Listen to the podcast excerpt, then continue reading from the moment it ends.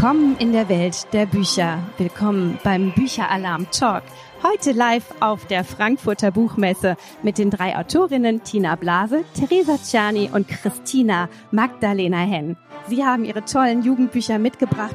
Die nächste Autorin sitzt schon in den Startlöchern. Herzlich willkommen, liebe Theresa. Schön, dass du bei mir bist. Hallo, ich freue mich auch.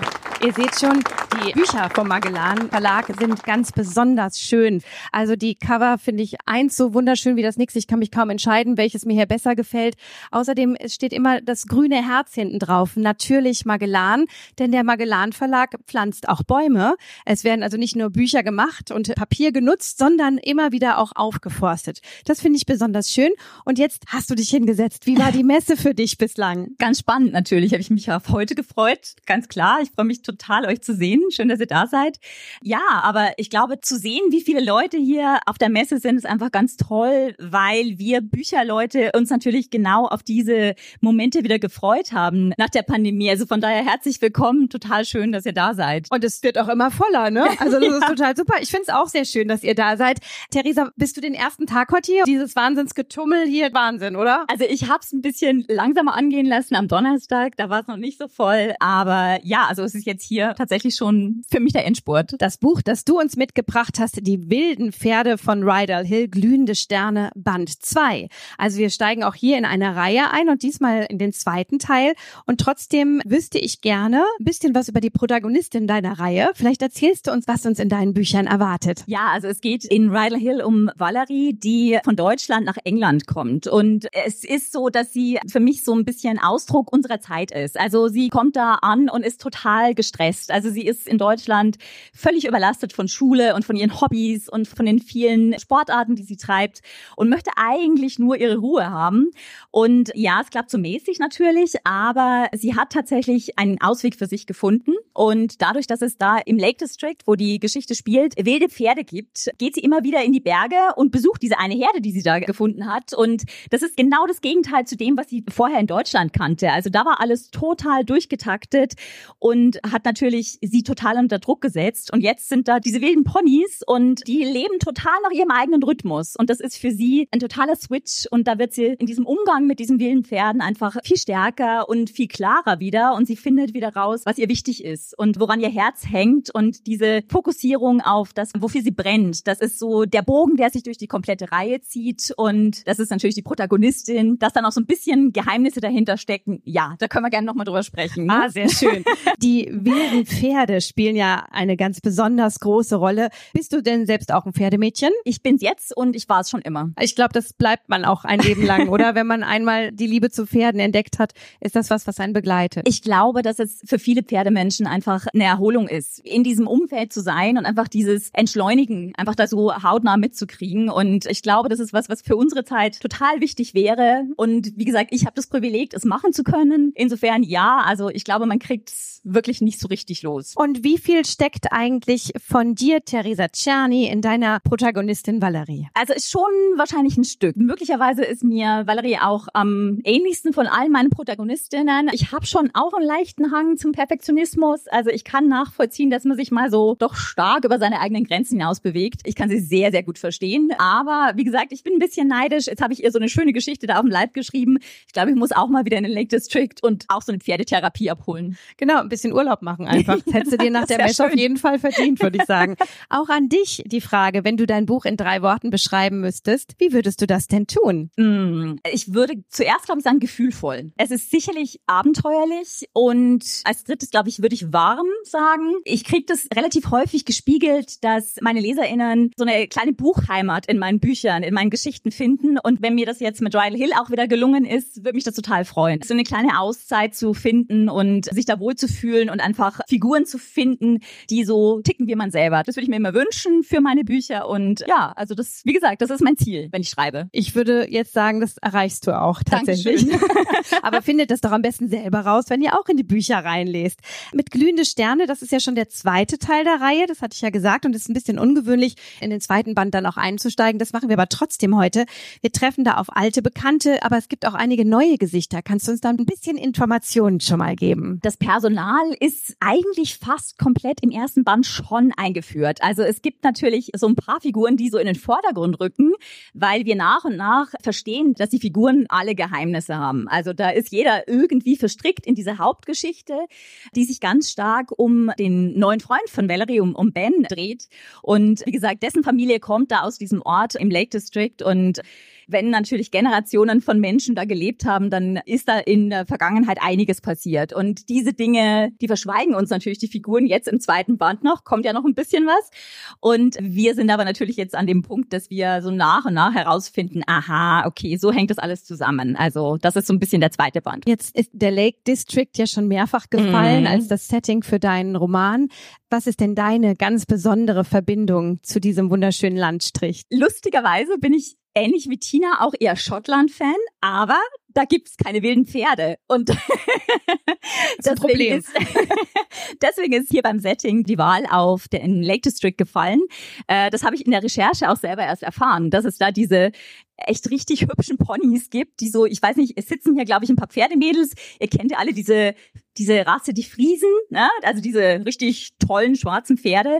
Und die Pferdponys, die da leben, die da wild leben, die sind wie so eine Miniaturversion. Also schon echt richtig hübsche Pferde und ich bin echt froh, dass es ein hübsches Setting mit hübschen Pferden gegeben hat und da spielt jetzt die Geschichte. Das ist so der Hintergrund. Und dann brauchen wir jetzt auch dringend mal eine hübsche Lesung, würde ich sagen.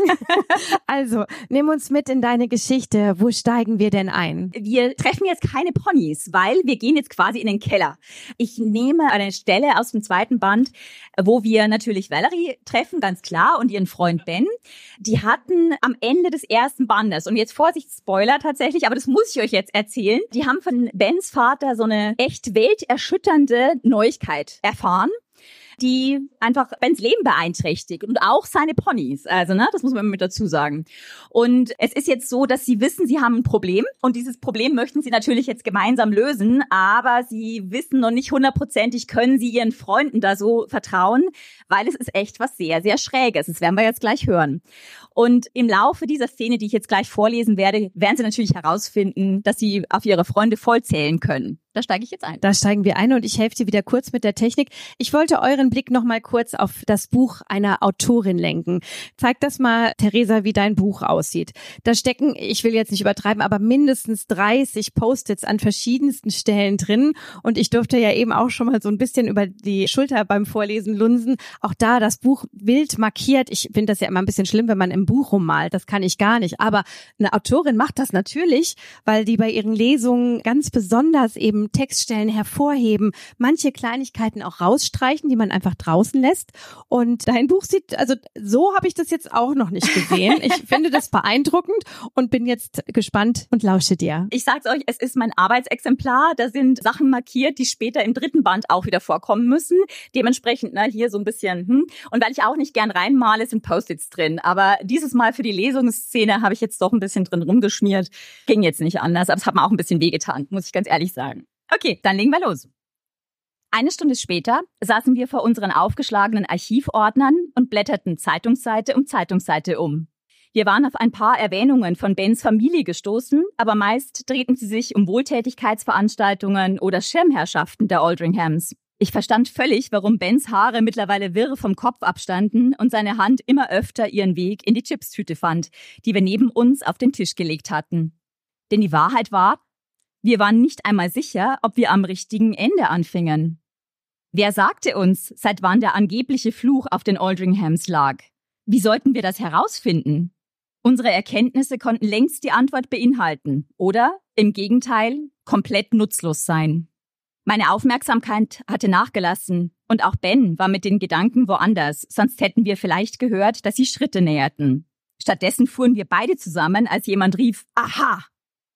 Bens Hand steckte gerade in der Chipstüte, sodass er verschreckt den Inhalt über den halben Tisch verteilte. Im nächsten Moment kapierte ich, wer sich da angeschlichen hatte. Seid ihr wahnsinnig? Sarah kreischte fast, dabei waren höchstens ein oder zwei Chips auf den Zeitungsseiten gelandet. Hastig wischten wir sie weg. Entspann dich, meinte Ben daher auch, aber Sarah dachte nicht daran. Leute, im Ernst? Was, wenn das alle machen würden? Man kann doch nichts essen, wenn man wertvolle historische Dokumente liest. ob sich uralte Ausgaben des Sedgwick Herald als wertvolle historische Dokumente qualifizierten, bezweifelte ich. Aber wir verstanden ihr Argument. Wortlos griff sich Ben die Tüte und fegte die Chips hinein, während ich mit einem Taschentuch auch den letzten Fettfleck von der Tischoberfläche polierte. Dann lehnte ich mich zurück und musterte Sarah. Schließlich war Angriff die beste Verteidigung. Was machst du überhaupt hier? fragte ich sie. So richtig ging die Taktik nicht auf. Immerhin verbrachte sie mehr Zeit in der historischen Gesellschaft als sonst irgendjemand, den ich kannte. Die Archivarin Mrs. Bader eingeschlossen. Dementsprechend maß sie mich auch mit einem selbstgefälligen Blick. Die Frage ist doch eher, was macht ihr hier? Und fangt gar nicht erst davon an, dass ihr für ein Projekt recherchiert. Mrs. Bader hat erzählt, dass ihr seit Wochen immer wieder da wart. Gab es nicht sowas wie eine Schweigepflicht für Archivarinnen? Das konnte doch nicht erlaubt sein, dass unsere Privatsphäre so rücksichtslos verletzt wurde. Aber letztlich lag es jetzt an Ben. Er musste entscheiden, ob er Sarah und damit auch Emmy und Grayson einweihen wollte. Als er den Mund aufmachte, erwartete ich schon, dass er sie mit einem knappen Das geht dich nichts an abkanzeln würde. Stattdessen hörte ich, das ist eine ziemlich lange Geschichte. Aber kurz gesagt, auf meiner Familie liegt ein Fluch und wir suchen einen Weg, um ihn zu brechen. Witzig. Als weder Ben noch ich etwas erwiderte, verzog Sarah das Gesicht. Okay, dann behaltet eure Geheimnisse für euch. Sie deutete auf die Chipstüte. Aber bitte, bitte esst hier unten nichts mehr. Für Ben war es anscheinend wichtig, dass sie uns glaubte. Es lag eine neue Dringlichkeit in seiner Stimme, als er beteuerte, ich mein's ernst, Sarah. Auch wenn es unwahrscheinlich klingt. Wir versuchen, einen Fluch zu brechen. Sarahs Augenlider flatterten.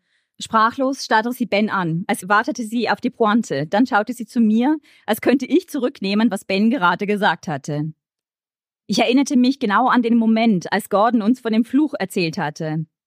Die vergebliche Hoffnung, dass jemand zu lachen anfing und sich über meine Gutgläubigkeit lustig machte. Aber wir fingen nicht an zu lachen. Sarah schluckte, dann zog sie einen Stuhl vom Tisch weg und ließ sich schwer darauf fallen. Ein Fluch? krächzte sie. Ben nickte. So richtig mit schwarzer Magie und hundert Jahre schlafen und in wilde Tiere verwandeln? Ich konnte fühlen, dass Ben genauso erstarrte wie ich. Wir sahen uns an und da, endlich, lachten wir los. Wir mussten so sehr lachen, dass uns die Tränen kamen. Als ich wieder einigermaßen klar sehen konnte, erkannte ich Sarahs Verwirrung. Im Prinzip schon, japste ich, auch wenn die Gefahr, dass Ben sich in ein zottliges Ungeheuer verwandelt, eher gering ist. Sarah lehnte sich in ihrem Stuhl zurück. Was dann? fragte sie leise. Wir wissen es nicht, antwortete Ben. Es hat mit den Ponys zu tun. Aber wie und warum? Keine Ahnung. Eine Weile ruhte Sarahs Blick auf ihm. Dass die Ponys betroffen waren, schien ihre letzten Zweifel auszuräumen. Ben machte keine Witze auf Kosten seiner Herde, das war ihr ebenso klar wie mir. Schließlich ging ein Ruck durch sie. Sie deutete auf die Zeitungen, die aufgeschlagen vor uns lagen. Und was macht ihr da? Ben seufzte schwer. Wir suchen nach Erwähnungen meiner Familie. Skandale, Streitigkeiten, Ärger unter Nachbarn. Irgendwas muss den Fluch ja ausgelöst haben. Flüche werden nicht ausgelöst, aber lassen wir es mal so stehen. Sarah verschränkte die Arme und hob eine Augenbraue, also schien sie wieder in ihrem Element zu sein. Ihr Blick wanderte zu mir. Ben weiß sowas ja nicht, dafür müsste er mal was recherchieren. Aber du? Wieso vergrabt ihr euch hier unten, wenn es die Zeitung auch digital gibt? Ben der einen Moment etwas genervt gewirkt hatte, fing an zu grinsen und drehte sich zu mir. Ja, well, wieso vergraben wir uns hier unten? Ich boxte ihn gegen die Schulter, schaute aber Sarah weiter an. Was meinst du? Na, ich erinnere mich genau, dass du dabei warst, als uns Mrs. Bader erzählt hat, dass der Herald digitalisiert wurde. Und das digitale Archiv ist frei zugänglich? fragte ich. Sie nickte. Mit einem Suchwort bist du dabei. Einatmend lehnte ich mich zurück und wandte die Augen zur Decke, also hätten wir uns Stunden in diesem Kellerverlies sparen und die Recherche bequem vom Sofa aus erledigen können. Bens Blick wanderte zurück zu Sarah. Also glaubst du uns? Sie verzog den Mund. Naja, glauben.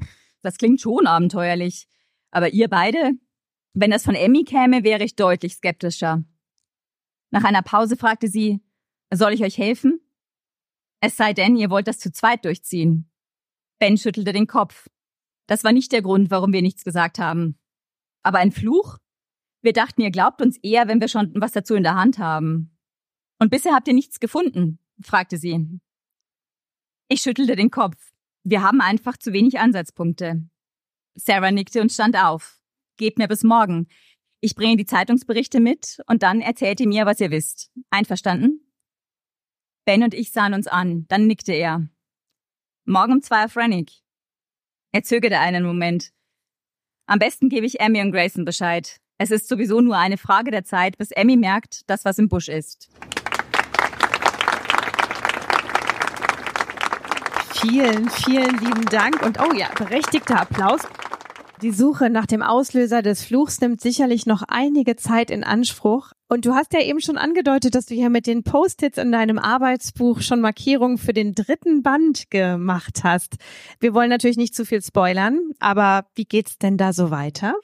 Also ich darf tatsächlich inhaltlich gar nichts dazu sagen, weil es auf jeden Fall ein oh Spoiler oh wäre. Aber ich weiß nicht, ob es vielleicht ein paar von euch schon kennen, aber ich habe ja ehrlicherweise schon ein ziemlich fieses Ende geschrieben für Band 2. Also es kamen auch Beschwerden, viele gebrochenen Herzen und meins gehört dazu, ehrlicherweise.